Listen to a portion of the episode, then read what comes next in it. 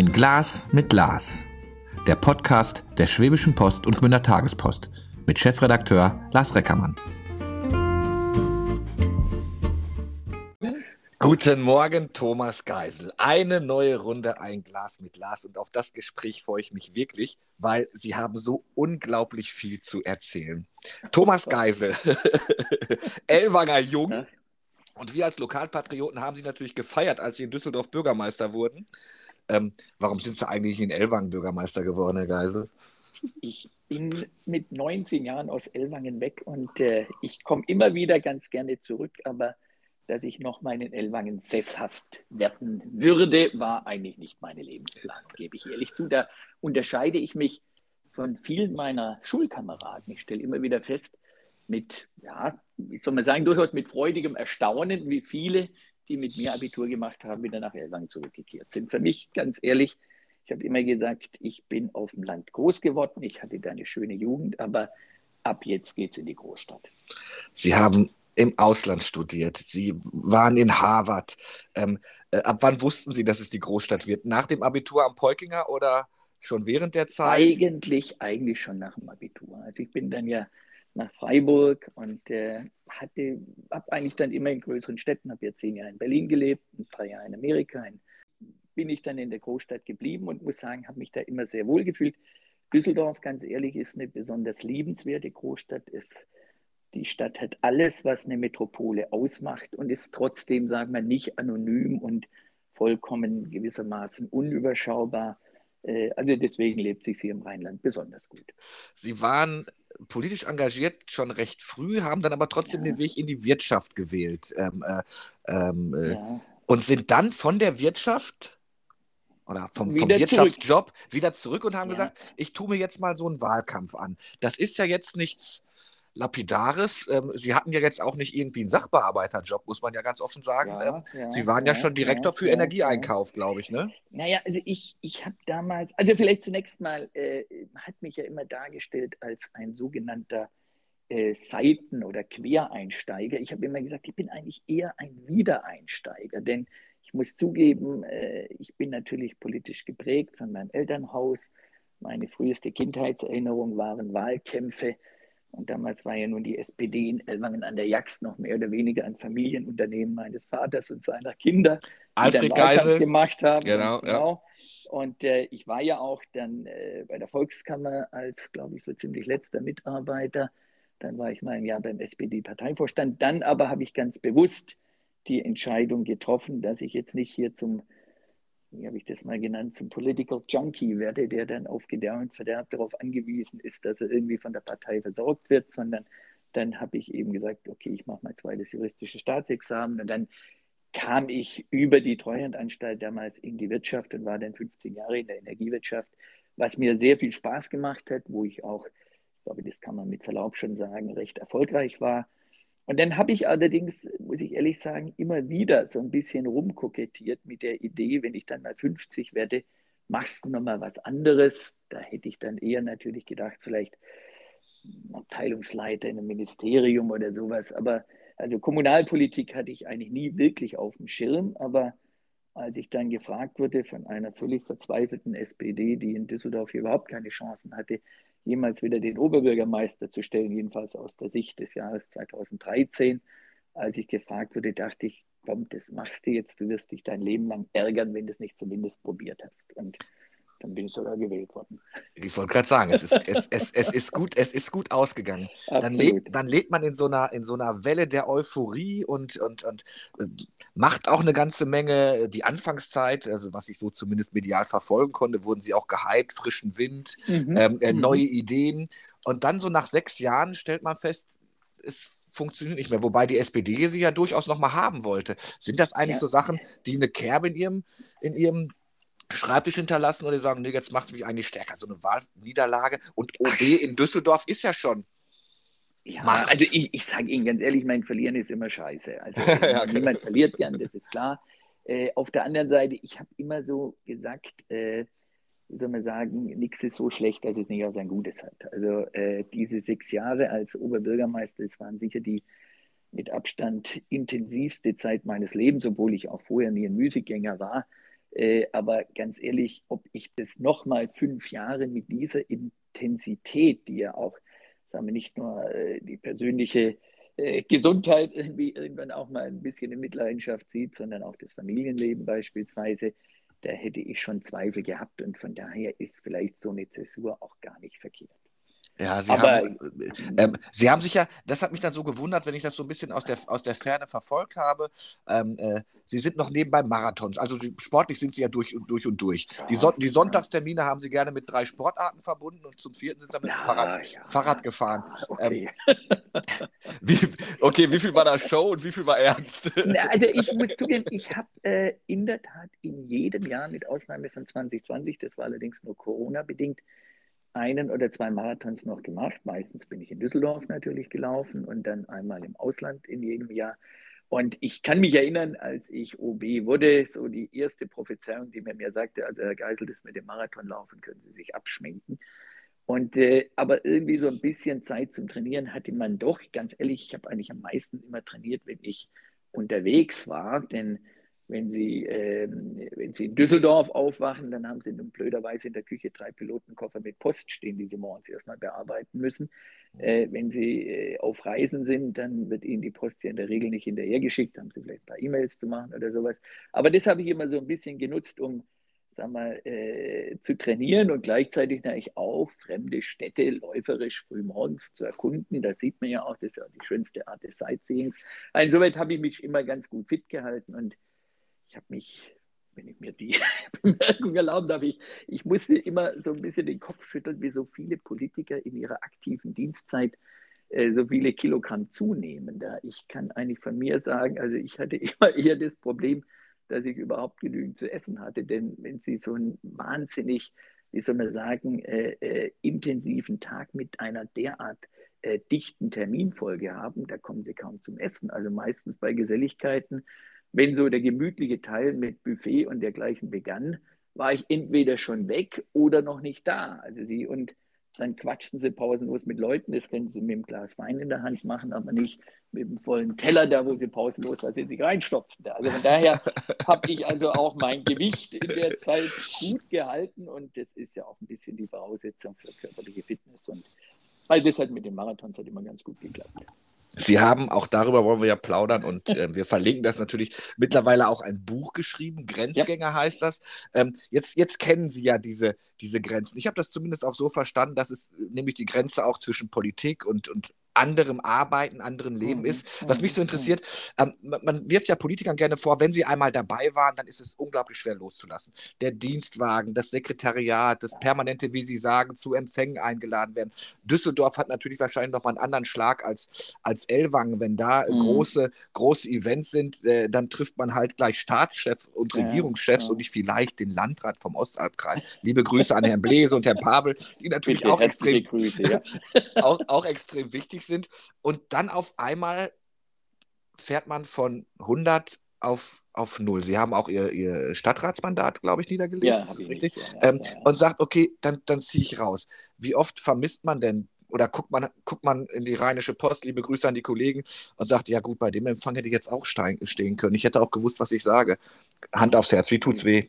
Also ich sage mal ganz ehrlich, äh, es gibt in der Tat dieses Phänomen schwerer Entzugserscheinungen, wenn Politiker abgewählt werden. Ich hatte das ganz ehrlich auch befürchtet, weil eben die letzten Jahre so intensiv waren. Und wie gesagt, also äh, ich sage immer, Oberbürgermeister von Düsseldorf, das ist das pralle Leben, da haben sie alles.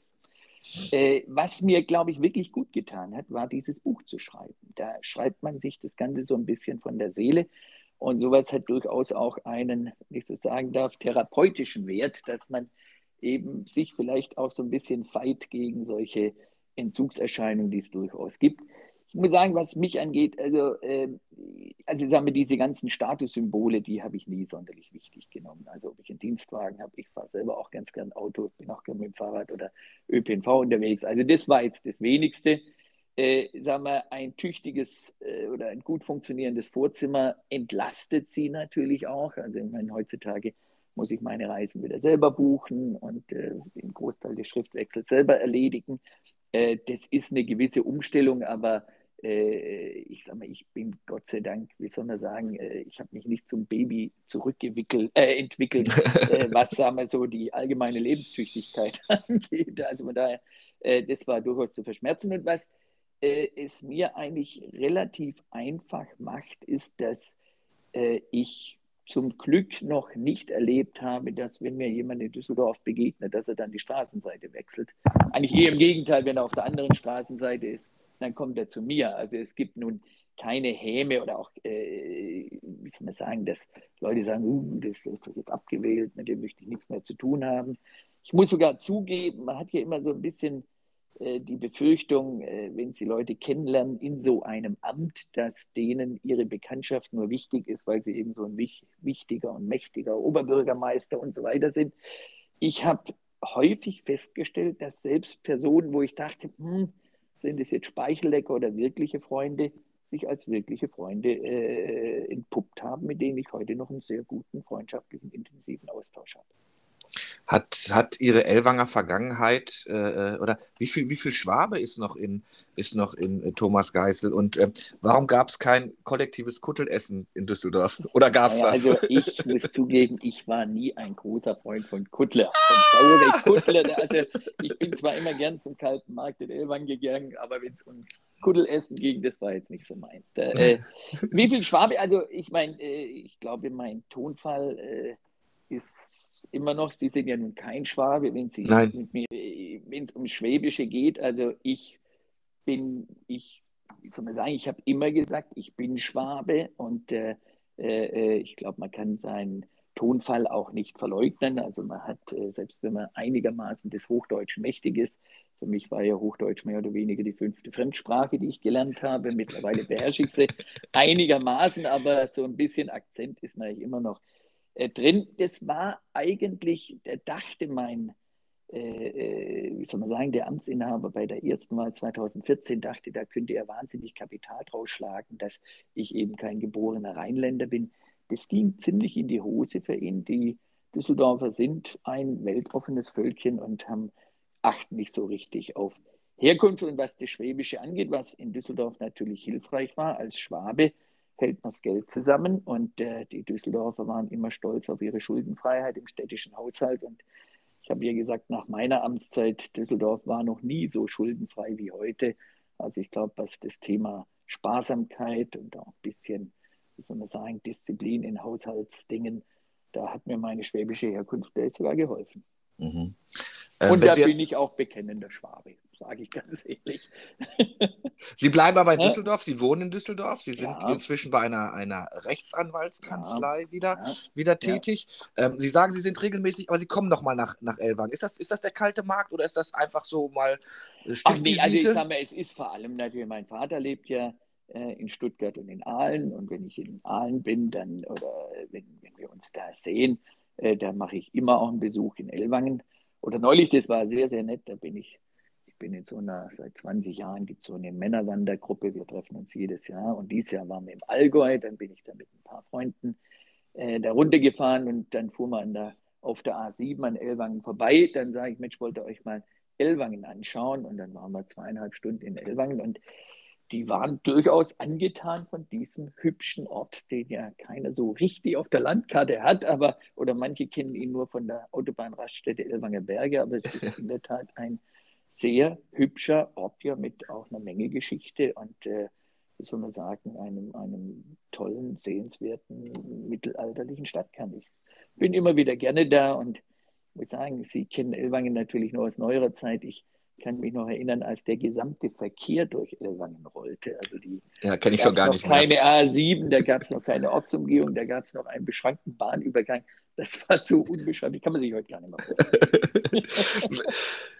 OB in Düsseldorf. Ihr größter Fehler? Was heißt ihr, mein größter Fehler?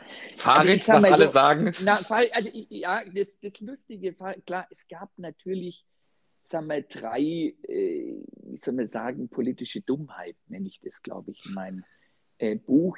Ich bin heute immer noch der Meinung, vielleicht mit Ausnahme von diesem etwas vermaledeiten, missglückten Radweg am Rheinufer, das Thema Umweltspur war das einzige Instrument zur Vermeidung von Dieselfahrverboten aus damaliger Sicht.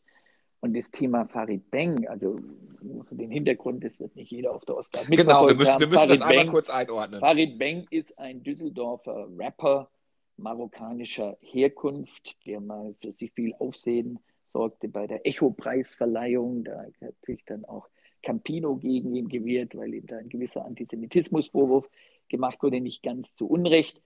Äh, Farid Meng habe ich kennengelernt vor dem Hintergrund, äh, wie soll man sagen, einer echten, wie soll man sagen, Problematik am Rheinufer, als insbesondere viele junge Männer überwiegend migrantischer Herkunft äh, sich an die Corona-Regeln nicht gehalten haben. Da gab es auch immer wieder, äh, äh, wie soll man sagen, äh, Auseinandersetzungen mit der Polizei, mit dem Ordnungsdienst und äh, Farid Beng äh, hat damals auf meine Bitte hin ein Video gemacht, äh, äh, wo eben diese überwiegend jungen Männer da ein bisschen zur Raison gerufen wurde, natürlich in einer Sprache, die die Jugend versteht und eben von einem Rapper, der Gehör findet bei jungen Menschen, die wir als Politiker nicht erreichen können. Das war auch in der Tat so, wird auch gar nicht bestritten, dass dieses äh, Video seinen Zweck erreicht hat, dass das in der Tat zu einer Beruhigung am Rheinufer geführt hat.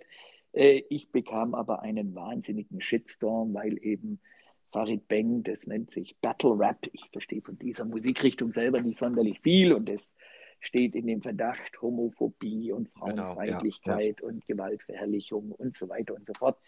Ich sage Ihnen ganz ehrlich, ich habe zwei äh, mittlerweile 17-jährige Töchter, die für diese Diskussion überhaupt kein Verständnis hatten. Das sind selbstbewusste junge Frauen, die diese Texte jetzt auch nicht toll finden, aber die, darin jetzt auch, äh, wie soll man sagen, keine Notwendigkeit für einen Kulturkampf äh, äh, vermuten. Und, äh, aber es war in der Tat so, dass sagen wir, dieses Thema, dass der Oberbürgermeister sich mit einem Rapper einlässt, dass das in der Tat äh, die Medien Tage, ja fast wochenlang beherrscht hat. Äh, wie gesagt, ein fürchterlicher Shitstorm. Die, meine eigene Partei hat sich von mir distanziert.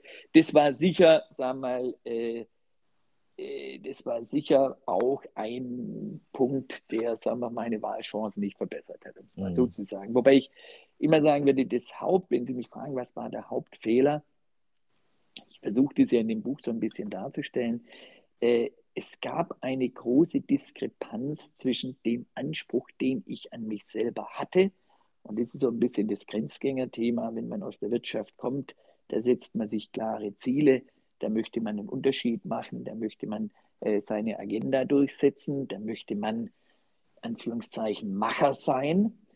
Und in wahr, und ich glaube, äh, meine Bilanz lässt sich absolut sehen, auch wenn ich für mich persönlich sagen würde, dass ich in vielen Punkten hinter meinem selbstgesetzten Anspruch zurückgeblieben bin.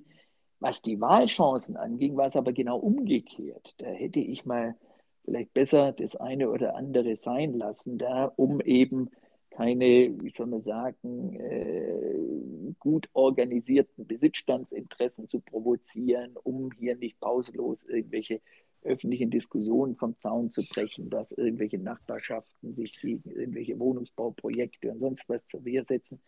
Also wenn man so will, der, das Problem war, mein Anspruch war zu hoch und meine Sensibilität für das, was politisch erfolgreich ist, nämlich in erster Linie kein Streit, keine öffentliche Diskussion, keine Shitstorms auszulösen. Das war ein bisschen zu schwach ausgedrückt. Nun kann man ja sagen, das zeichnet ja eigentlich jemanden aus, der sagt, ich gehe trotzdem meinen Weg. Waren Sie zu naiv, um nicht nach links und rechts zu gucken, wie wichtig Mehrheiten sind, wie wichtig ja. Empfindlichkeiten, Befindlichkeiten sind in de, in, äh, auf dem politischen Parkett? Ja, ich glaube, das kann man so sagen. Das, Wobei ich äh, jetzt nicht sagen würde, äh, manchmal hat man versucht, so das Bild des Einzelgängers des Rambos zu zeichnen in der mhm. Presse. Das ist völlig verkehrt. Also ich glaube, es gab selten einen Oberbürgermeister, der so mit so vielen Menschen das Gespräch gesucht hat.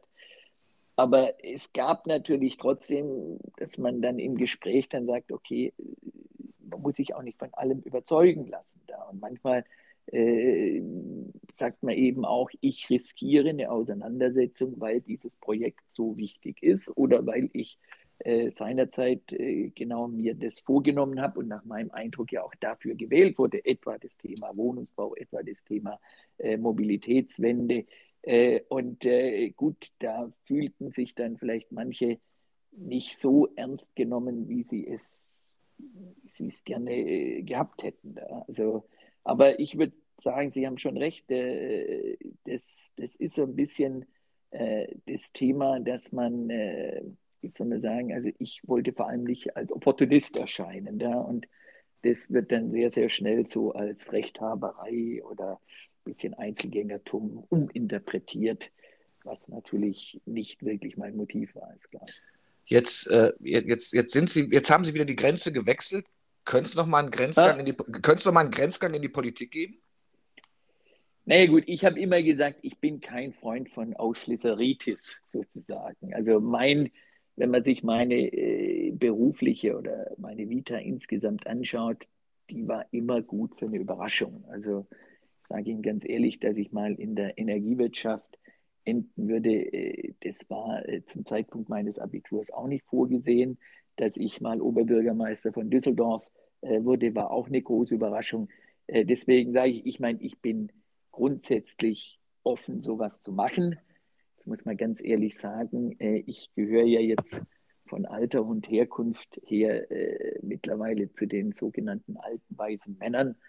58 sind Jahre sind Sie, komm, komm, komm. Ja, also ich, ich fühle mich durchaus noch ganz jung und tatenlustig, das gebe ich unumwunden zu, aber äh, man muss natürlich so sagen, sag mal, was ist gegenwärtig das, was wirklich nachgefragt ist und äh, ich bin natürlich, und da bin ich auch stolz drauf, niemand, der irgendwie versorgt werden muss. Da, äh, also von daher würde ich mal sagen, ich bin niemand, der mit den Hufen scharrt, aber ich bin jemand, der natürlich, äh, sagen wir, sich gerne fürs Gemeinwohl engagiert. Das schreibe ich ja auch in meinem Buch. Es, sagen wir, es gibt natürlich keinen tolleren Shareholder für jemand, der etwas bewirken will, als die Bürgerinnen und Bürger als das Thema Gemeinwohl. Das ist natürlich, wie soll man sagen, immer noch die schönste Aufgabe, die, die man sich vorstellen kann. Wenn man jetzt mal sich so Ihre Vita anguckt, also ähm, äh, natürlich das Wichtigste ist das Abitur am Peutinger, äh, Peutinger. Natürlich, ja. also das und Wichtigste. Aber, aber wenn man dann sieht, Sie haben, Sie haben, Sie haben in Freiburg studiert, Sie waren ja. an der Harvard University,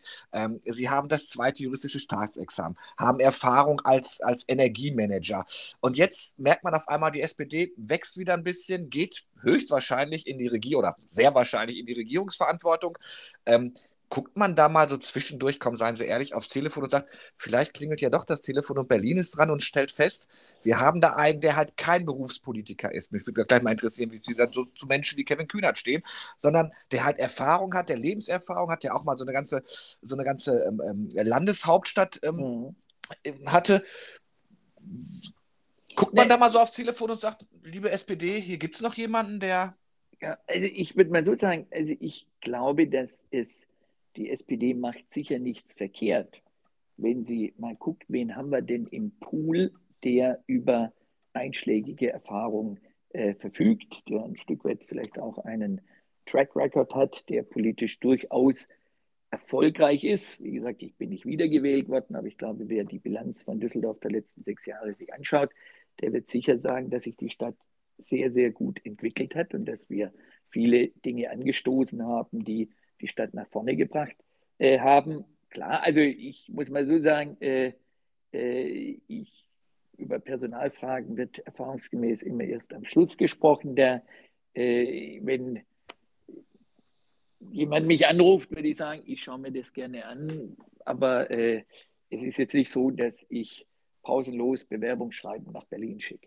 Ist man, ist man in diesem, ähm, äh, das meine ich jetzt gar nicht böse, ist man in diesem Parteienklüngel noch drin? Also gibt es diese ganzen Kontakte noch oder sagen Sie, ich hätte viel früher mich bei den anderen Menschen nochmal zumindest so ein Handzeichen geben müssen, damit ich da jetzt viel mehr präsent bin? Oder, naja, Düsseldorfer OB ist ja präsenter, kann man ja gar nicht sein, vor allem in einer naja, Stadt, die ja, nicht immer von ja, der SPD regiert wurde. Ja, ja, ja man muss so ein bisschen, glaube ich, unterscheiden. Dass es gibt ja auf der einen Seite sagen wir, die Ebene der Partei und es gibt sozusagen die Ebene der exekutiven Funktionen. Also dass etwa in Koalitionsverhandlungen, wie es jetzt, wie sie jetzt gerade geführt wird, dass da zunächst mal, sagen wir, die Menschen, die jetzt ein unmittelbares Parteimandat haben, äh, als Erste die Finger heben, ist, glaube ich, nichts Ungewöhnliches. Äh, und äh, dass, wenn es dann darum geht, sagen wir, wer sind Personen, die bestimmte exekutive Funktionen wahrnehmen können, dass man, dass da der Pool ein anderer ist. Übrigens durchaus auch im Selbstverständnis mancher derer, die da jetzt verhandeln. Ich kenne jetzt Kevin Kühner zu wenig, ob Kevin Kühnert wirklich äh, meint, er, er ist jetzt in der Lage, ein großes Ministerium zu führen. Es gibt Naturtalente, die das sofort können, der, aber gut, also da wird der eine oder andere vielleicht ein Fragezeichen dahinter machen wollen. Der, aber also sagen wir, das ist eine gewisse Trennung. Also ich meine, ich habe ja als Oberbürgermeister, äh, habe ich ja sagen wir, keine Parteimandate ausgeübt und war eigentlich trotzdem ein prominenter Sozialdemokrat. Also ich, die damaligen Kooperationsverhandlungen war ich auch nicht unmittelbar involviert. Hätte man vielleicht im Nachhinein auch mal anders machen können, aber dass sagen wir, die Partei den Anspruch erhebt, zunächst mal sind diejenigen, die sich nun wirklich ums Parteileben kümmern und die äh, ihre Rolle in erster Linie in der Partei und nicht in der, Polit in, in, der, in, der, Ex in der Exekutive, also in der Verwaltung letztlich sehen, äh, dass die sich da zunächst berufen finden, ist nichts Ungewöhnliches. Mhm.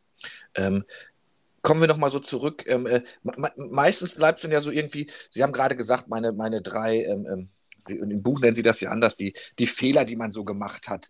Ähm, drei politischen Dummheiten. Die Dummheiten, genau. Das, das Wort finde ich ja ganz, ganz, ganz spannend. Tut sowas eigentlich weh, dass dann manchmal diese Dummheiten hängen bleiben und dann der Nachfolger irgendwie was macht. Und aber wenn man so sieht, was sie architektonisch in Düsseldorf bewegt haben, ist das ja auch schon eine ganze, eine ganze, äh, eine ganze Reihe. Ähm, ja, wie, also, wie, wie sehr ist man bemüht, sich in den sechs Jahren auch Sachen zu zeigen, man sagt, okay, ich möchte schon als Oberbürgermeister, dass man sieht, dass ich Oberbürgermeister also, war. Ich würde mal so sagen, es gibt sicher eine ganze Reihe von Themen, wo man sieht, dass ich Oberbürgermeister war. Also wenn ich mir überlege, sagen wir, es gibt große städtebauliche Vorhaben, die wir realisiert haben.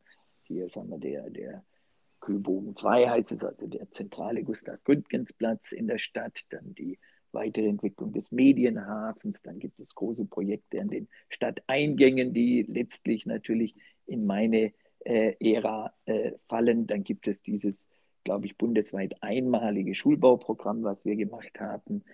Bin auch nicht sicher, ob es andere Städte gibt, die in dem Umfang, wie es in Düsseldorf unter meiner, in meiner Amtszeit geschehen ist, äh, sagen wir, die Bäderinfrastruktur völlig erneuert haben. Also da gibt es natürlich viele Zeugnisse, äh, äh, wie soll man sagen, der, der Ära Oberbürgermeister Thomas Geisel. Und klar, da bin ich auch sehr glücklich darüber. Da. Aber es gibt durchaus auch, also das, wenn es jetzt um die politischen Dummheiten angeht, ich habe ja durchaus gutes Verhältnis zu meinem Nachfolger, der ja, den ich ja kenne, weil er äh, Ordnungsdezernent zu Beginn meiner Tätigkeit als Oberbürgermeister auch hier in Düsseldorf war.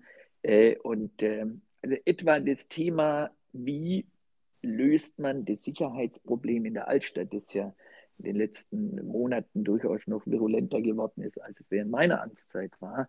Und äh, sagen wir, dass man da durchaus auch unkonventionelle Wege gehen muss, um letztlich erfolgreich zu sein. Und Farid Beng ist ja eben ein Beispiel. Also ich bin durchaus, äh, ich könnte mir durchaus vorstellen, dass sich mein Nachfolger, auch wenn er das nach dem Wahlkampf schwer ausgeschlachtet hat, die Farid Beng-Geschichte, dass er sich vielleicht doch überlegt, Mensch, vielleicht gehen wir auch mal etwas unkonventionellere, unkonventionellere Wege. Ob er jetzt Farid Beng anspricht, weiß ich nicht, aber äh, man, muss ja, man muss ja das Thema auch nicht nur dadurch lösen, dass man sagen wir, auf Law and Order und Repression setzt. Das ist sicher ein wichtiges Element, aber man muss irgendwie diese Menschen ja auch ansprechen können da und zur Raison bringen. Das ist ja auch ein Stück weit eine Integrationsaufgabe, äh, dass hier nicht so gewissermaßen Parallelgesellschaften entstehen, die uns dann die, äh, die wie soll man sagen, die, die, die, die Altstadt dann äh, un, unkontrollierbar machen.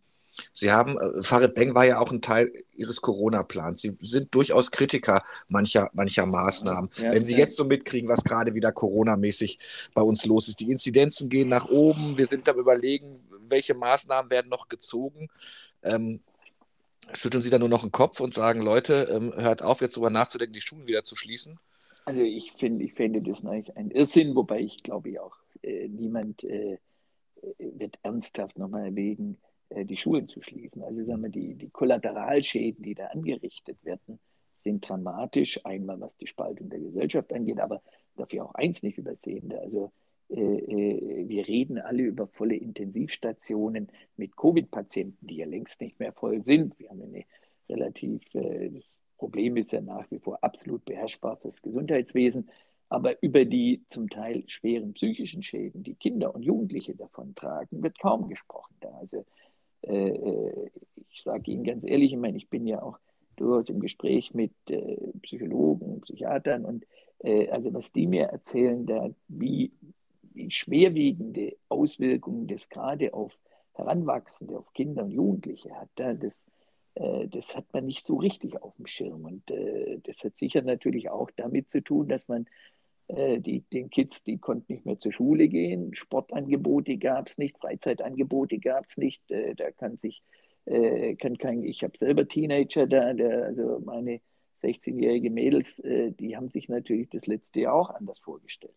Mhm. Ähm, also ich sage mal, das, also es fehlt so ein bisschen, das war ja auch immer das, was ich kritisiert, es fehlt so ein bisschen die, die Balance, also dass man mal das, Gesamtbild sieht und also ich bin immer noch der Meinung, jetzt wo klar das Thema Impfen ist von entscheidender Bedeutung, äh, da ich habe auch keinerlei Bedenken, äh, dass man, wer sich nicht impfen lässt, soll das tun, aber der dann auch entsprechend Konsequenzen äh, zu tragen, passiert ja heute schon in der Gastronomie, wo häufig 2G oder jetzt im Düsseldorfer Karneval haben sie, glaube ich, auch die 2G-Regel ausgerufen. Äh, aber man sollte trotzdem, sagen wir, für die, die sich verantwortungsvoll verhalten, sollte man die Beschränkungen so gering wie möglich halten. Das kann man auch vor dem Hintergrund, äh, dass ja die Hospitalisierungsrate nun wirklich höchst überschaubar ist. Wir haben schon die 30 Minuten längst voll, aber es ist so spannend. Deshalb, ich, ich, muss noch eine. Was, was, was ich vermissen mein Time flies. ja, ja, genau. Was, was, was vermissen Sie denn am meisten, dass Sie jetzt nicht mehr OB der Stadt Düsseldorf sind? Gibt es da so einen Phantomschmerz, den Sie mit sich rumschleppen? Äh, nein, es gibt keinen Phantomschmerz. Äh, also ich sage, ich habe dieses Amt natürlich auch deswegen genossen. Ich habe vorher gesagt, OB von Düsseldorf, das ist das pralle Leben.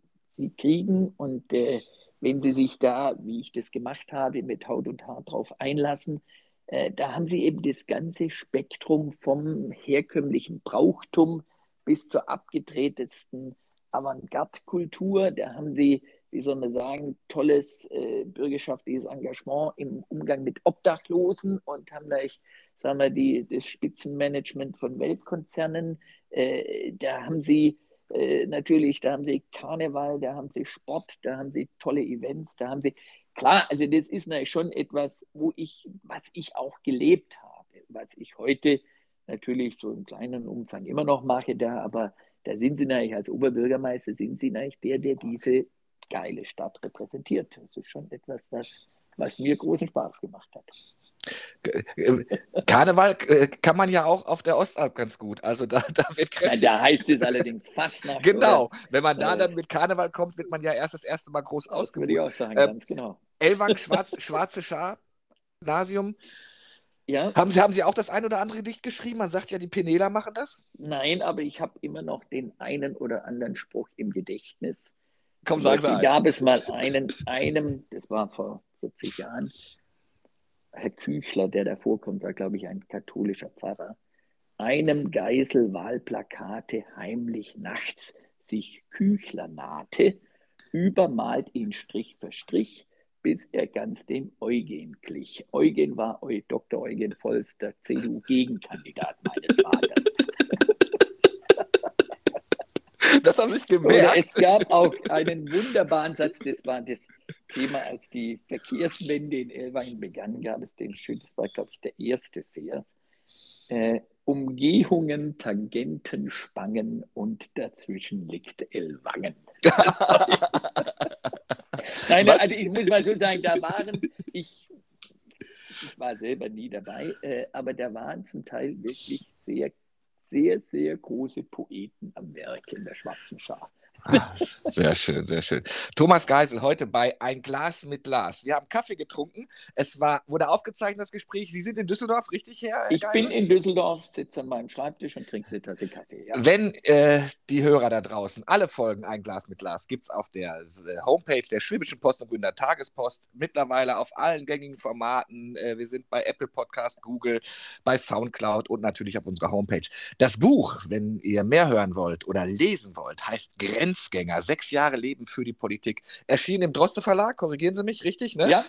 Und ähm, genau, und äh, dort gibt es, äh, könnt ihr nochmal die Dummheiten nachlesen, allerdings auch alles andere, was ein äh, Manager macht, der dann auf einmal Oberbürgermeister wird. Lieber Herr Geisel, vielen Dank für das wirklich anregende, tolle Gespräch. Sollten Sie mal wieder an der A7 Richtung äh, Allgäu fahren, wäre es schön, wenn Sie auch bei der das Schwäbischen Post und Grüne auf Tagespost den Anker werfen sehr, würde. Sehr, das wäre sehr, sehr gerne. Ich darf mich Herr Reckemann, ganz herzlich bedanken. Mir hat es auch Spaß gemacht. War super. Vielen Dank. Liebe Grüße ja. nach Düsseldorf. Tschüss. Bis dahin. Tschüss. Alles Gute.